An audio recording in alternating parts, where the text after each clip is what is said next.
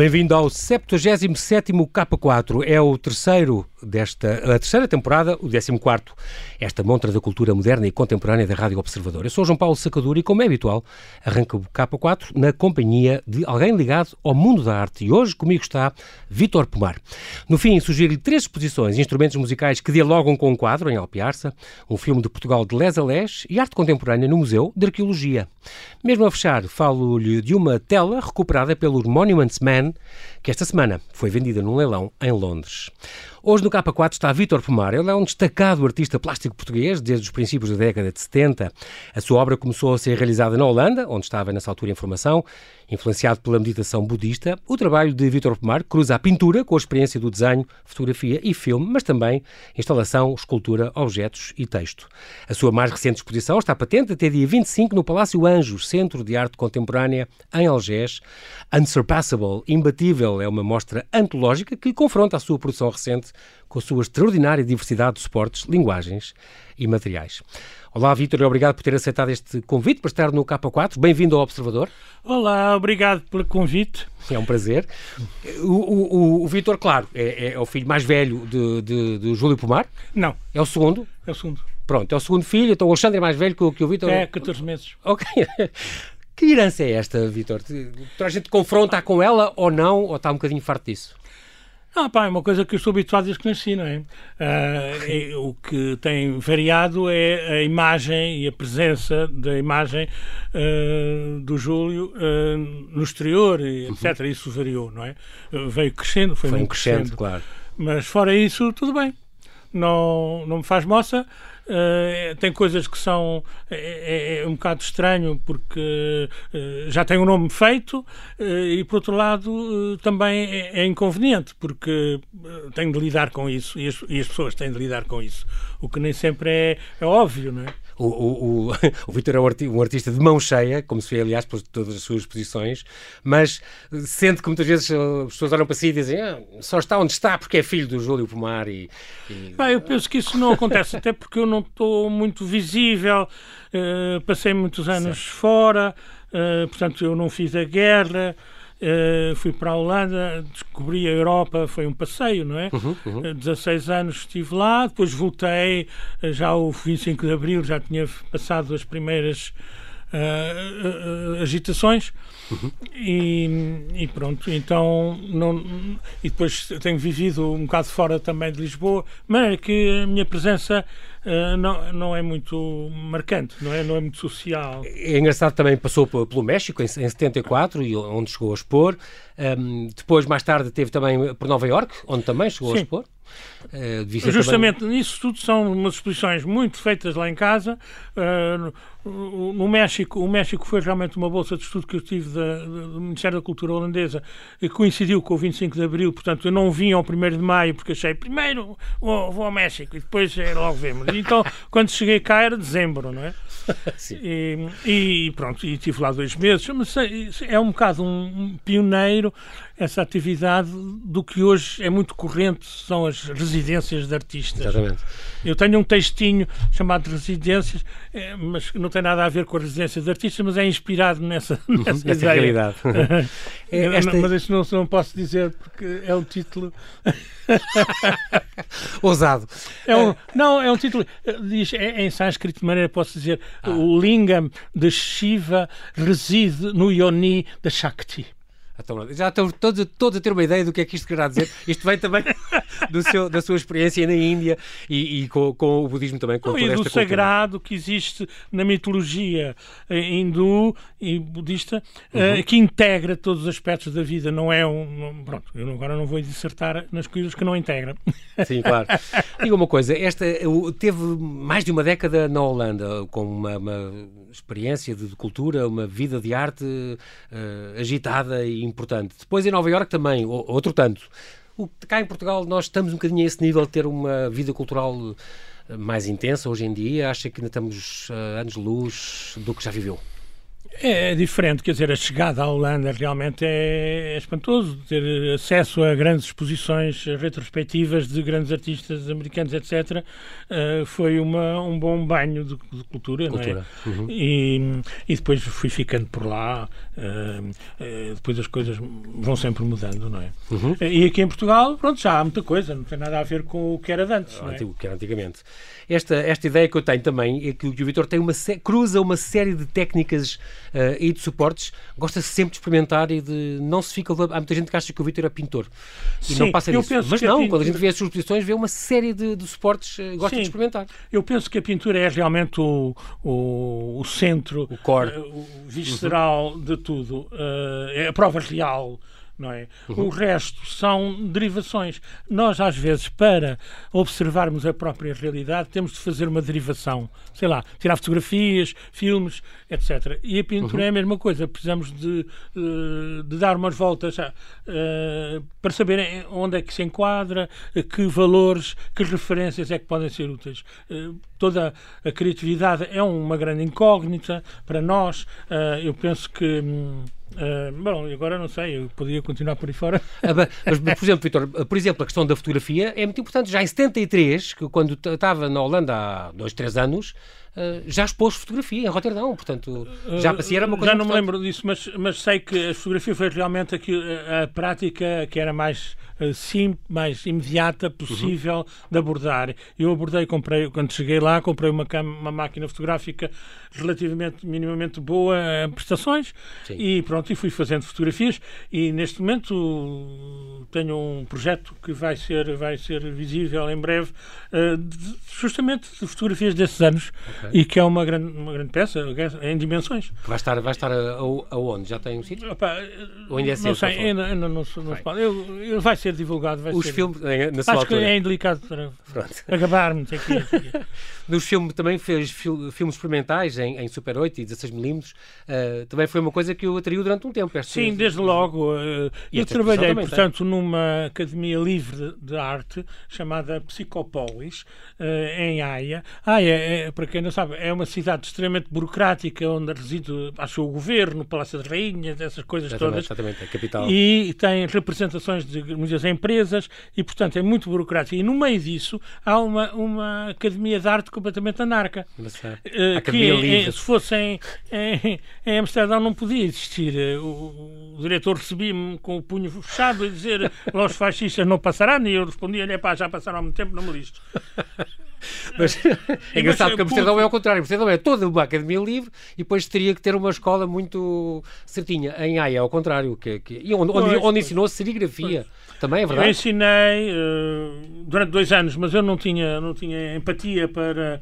Uh, para funcionar nesse esquema e pronto, ao fim de dois anos uh, aquilo uh, tornou-se deixou de acontecer e eu passei realmente a um regime que foi muito interessante durante dez anos eh, eu cabia completamente dentro das, das, das, regras, dos regulamentos, isso tudo. Tinha feito, tinha terminado estudos em Roterdão, tinha passado dois anos a trabalhar na academia em, em Haia, Haia. e, portanto, candidatei-me a um que chama de regimento, regime dos artistas plásticos, uhum. o Kunstner Reichlin. Um, ehm, e durante 10 anos, portanto, tinha um salário uh, fixo uh, que eles compravam telas até um certo montante uhum. e, portanto, tinha aquele tinha esse modo de vida. Aquele acordo, exatamente. Yeah. E isso fez muito bem. Eu pude, durante 10 anos, depois, ao fim desses 10 anos, comecei a, a, a preparar a transição para Portugal. Em, quando veio, voltou em 85, aí interrompeu um bocadinho a sua produção artística, mas fundou a famosíssima e fabulosa Casa Museu Álvaro de Campos. Portanto, uma Casa Museu do, do escritor imaginado. Sim. é extraordinário. Que vingou durante Sim, uma série de anos. Portanto, eu vinha um bocadinho com aquela ideia romântica de ir para o Algarve, porque uh, ainda pensei que andar cá e lá, mas isso não dava, eu nunca Sim. fiz isso. Uh, mas portanto instalei-me no Algarve durante meio dúzia de anos e o que é que eu fiz? Achei que o Álvaro de Campos inspirava, dava-me proteção, dava-me para, para fazer aquilo tudo que eu queria. Era um modernista, tinha estado no Oriente era, e portanto permitia-me fazer tudo o que eu queria. E mais ou menos uh, aconteceu. Organizei exposições, organizei seminários e convidei nessa altura também o mestre Zen, uh, comecei a organizar a vinda dele cá, pronto, essas coisas assim. Esta, esta a, filosofia oriental e o budismo Zen influenciou sempre muito gosta muito da meditação, e foi uma coisa, passeou, teve no total um ano e meio uh, pela Índia, em mosteiros e a, e a passear, sempre o, o, influenciou muito na sua obra e agora também se pode ver isto nesta exposição. Um, quer dizer, isso é uma coisa que vem realmente desde muito, muito longe. Uh, eu lembro-me dos primeiros artistas que eu uh, tive conhecimento, era o Yves Klein, que era um tipo com muita ligação com, com as artes marciais orientais. Uhum. E, portanto, naturalmente isso já existia. Quando estive em 80, 82, em Nova Iorque também andei à procura do Zen, andei à procura do Yoga, etc. Mas ainda é tudo muito imberbe. Um, e, e, portanto. E depois passou pela Índia, teve várias sim, etapas. Sim, isso foi no princípio dos anos 90. Um, portanto, depois, após essa, esse período estritamente, bastante estritamente zen com o mestre, portanto não era uhum. uh, brincadeira, era mesmo uma coisa muito interessante, à séria. Um, e depois eu precisei de completar com, com outros ensinamentos, porque só o zen, pronto, não, não achei que Portanto, por isso é que fui à Índia e realmente deu um contacto direto com, com a coisa viva. Uh, nessa altura ainda era viável, uh, ainda não havia muita gente, ainda não era caro, etc. Portanto, uhum. isto foi no princípio dos anos 90 e, e, hoje já está muito, muito complicado, está muito, muito diferente. Unsur Unsurpassable, imbatível, é uma das mais importantes exposições de Vítor Pomar, que está no Palácio Anjos, em Algés, até dia 25. Um, Porquê este título? Pois, eu acho muito bem, agradeço a pergunta, porque eu, de qualquer maneira ia lá ter. porque, porque, é o seguinte: não é eu ou, ou, ou a dita obra que é imbatível, mas é os textos a que eu me refiro Sim. que são realmente hiper abrangentes e é por isso que eu insisto naqueles textos, chamo a atenção, eh, porque eles abordam eh, temas eh, que não há na nossa filosofia ocidental, não, não têm ferramentas para abordar. Uhum. São as ferramentas contemplativas, são gente extremamente dotada que foram ao fundo da questão da existência e da realidade e vieram dizer como é e como se pode, cada um por si, uh, experimentar essa, uh, uh, chegar a essa conclusão, verificar uh, aquilo que é dito. Não há um, uma atitude missionária, não há um dogma, mas é experiencial. E é isso que me fascina no, no nessas filosofias. Uhum. E, e, e, tenho acesso realmente, através deles, de questões como a criatividade, a espontaneidade, a intuição, que na, na, na psicologia e na filosofia ocidental, ocidental. coitados, não sabem nem sequer a alegria, o que é a alegria, o que é a felicidade. Não sabem sabem, ao fim de 20 minutos de, dessas coisas, eh, ficam aborrecidos. Não dá. Sim, exatamente. Portanto, aí encontra, encontra uma porta para expandir esse, todos esses sentimentos. Isso é imbatível. Isso é unsurpassable. Muito bem. Tem também, e, nota-se esta influência também oriental, tem aquele sino de vento gigante que está lá em cima naquela sala da parede, da parede enorme, tá este, que eu gosto muito neste Palácio Anjos. Agora é que tudo aquilo vai mudar, vai entrar em obras, contou-me agora, sim, sim. aquilo vai entrar em obras durante seis meses, que vai ficar fechado e, e, vão mudar aquela estrutura interior. Vamos ver o que é que vai acontecer ali. Mas outra coisa que, que, eu, que eu vejo da sua obra e que, que acho muita piada é, é o formato é assim, muitos formatos gigantes. O, o, gosta muito daquela escala grande grande de, de, das suas obras. Pois, acontece que, acontece que este espaço permitia isso. É verdade. Por um lado. Por outro lado, aquelas coisas eh, não podem ser feitas em pequeno formato. Sim. É muito difícil. Eu espero, em breve, em breve eh, proximamente, eh, conseguir trabalhar num formato mais pequeno, sei lá, um metro, um metro e meio. E uh, acho que é uma, uma aposta, é um desafio. Mas, mas de facto aquilo passa-se no chão, desenrola 10 metros de tela, uh, com jeitinho lá vou fazer umas festas àquilo e, e depois, quando aquilo aparentemente estaria possivelmente pronto, corta aquilo aos bocados e ponha na vertical. E esta exposição mostra uh, a deriva desse processo. É em termos de processo que nós temos de, de ver e não em termos de resultado final. Não há camadas uhum. sobrepostas que, que, escondem o que está por trás. Não, está tudo à vista. Quando é que para si uma obra de arte está completa? É uma questão de fé, my dear. Fé mesmo? Fé? Fé. Eu, eu é acho que, está, acredito, que está, acredito que está feito e acabou. Passa para a seguinte. Eu estou a falar de fé uh, nesse sentido, quer dizer, não há nada que justifique a arte Sim. Que uma tela não está, um quadro está pronto ou não, senão aquela confiança que a gente tem, aquela, uh, aquela uh, Há um clique visão interior, ah, que é uma visão quase que pode, em termos de Zen, é uma visão unitária. Unitária quer dizer, uh, em que não há separação, em, global, digamos, e a partir daí aquilo está pronto e ultrapassa-nos. Muito bem. Custa-lhe separar... Eu tenho vindo a conseguir uh, Sim, a concordância de alguns mestres das artes uh, neste sentido. Agora não, tô, não vou dizer quem. Adivinha, se é, esta, esta, entrevista fica todo, fica todo um mistério para o nosso ouvinte. Última coisa. Uh, custa separar-se das suas obras. Há obras que não dá, não vende, por mais que lhe peçam, e outras que com muito Há boa... muito poucas. Há um ou dois mascotes. que gosta de guardar para mas, si. Pronto. Mas tudo o resto são como filhos, despacham-os e acabou? Quer dizer, não é despacho, acabou, quer dizer, coitados, têm de fazer a vida deles, não é? Os filhos também, não é? Não são, não são propriedade nossa, não é? É verdade. Sim, senhora. muito bem. Então, nós, Vitor, não temos, não temos tempo para mais. Isto, Isto rir é muito bom, muito porque rápido, faz massagem aos órgãos internos, Exatamente. sabia? Então, massajados, massajados internamente, uh, temos que infelizmente acabar este, este tempo desta conversa com o Vitor, mas fica aqui o convite, uh, quero agradecer a disponibilidade, Vitor, por vir aqui ao Observador, mas fica também o convite a si que nos ouve para visitar então o Palácio Anjos, uh, em Algés, onde está patente até dia 25, esta tem mais uma semana e poucos dias, aproveite esta exposição Unsurpassable, imbatível, é a última de Vítor Pomar, com a entrada livre de terça a domingo das 11 às 5. Além de imbatível, é imperdível, não perca. E pronto, Vítor, bem-ajas, até breve. Muito obrigado. No K4 deixo-lhe agora umas sugestões, três sugestões e instrumentos musicais que dialogam com um quadro em Alpiarça, um filme de Portugal de Les a Les e arte contemporânea no Museu de Arqueologia. Até 15 de agosto, então, está patente na Casa dos Patudos, Museu de Alpiarça, a exposição O Som da Pintura, onde uma tela de Bartolomeu Betera, a única do mestre bergamasco documentada em Portugal, dialoga com seis instrumentos do espólio do Museu Nacional da Música. Um alaúde, um violino, um chitarrone, um violoncelo, uma charamela e uma viola barroca. É uma reflexão sobre o protagonismo dos instrumentos musicais na obra de arte em redor da tela mencionada. De entrada gratuita, inserida no Festival Entre Quintas, a mostra está em Alpiarça, na Casa dos Patutos, que foi do melómano José Relvas. Pode visitá-lo de terça a domingo, das 10 às 5 e meia. E na Galeria da Boa Vista, uma das galerias municipais, pode ver até 26 de setembro a exposição de vídeo e fotografia 1421 de Duarte Amaral Neto. Em maio de 2014, com o anúncio da saída da Troika, Duarte Amaral Neto decidiu atravessar Portugal de norte a sul pelo centro. Inquietava a ideia de conhecer o país.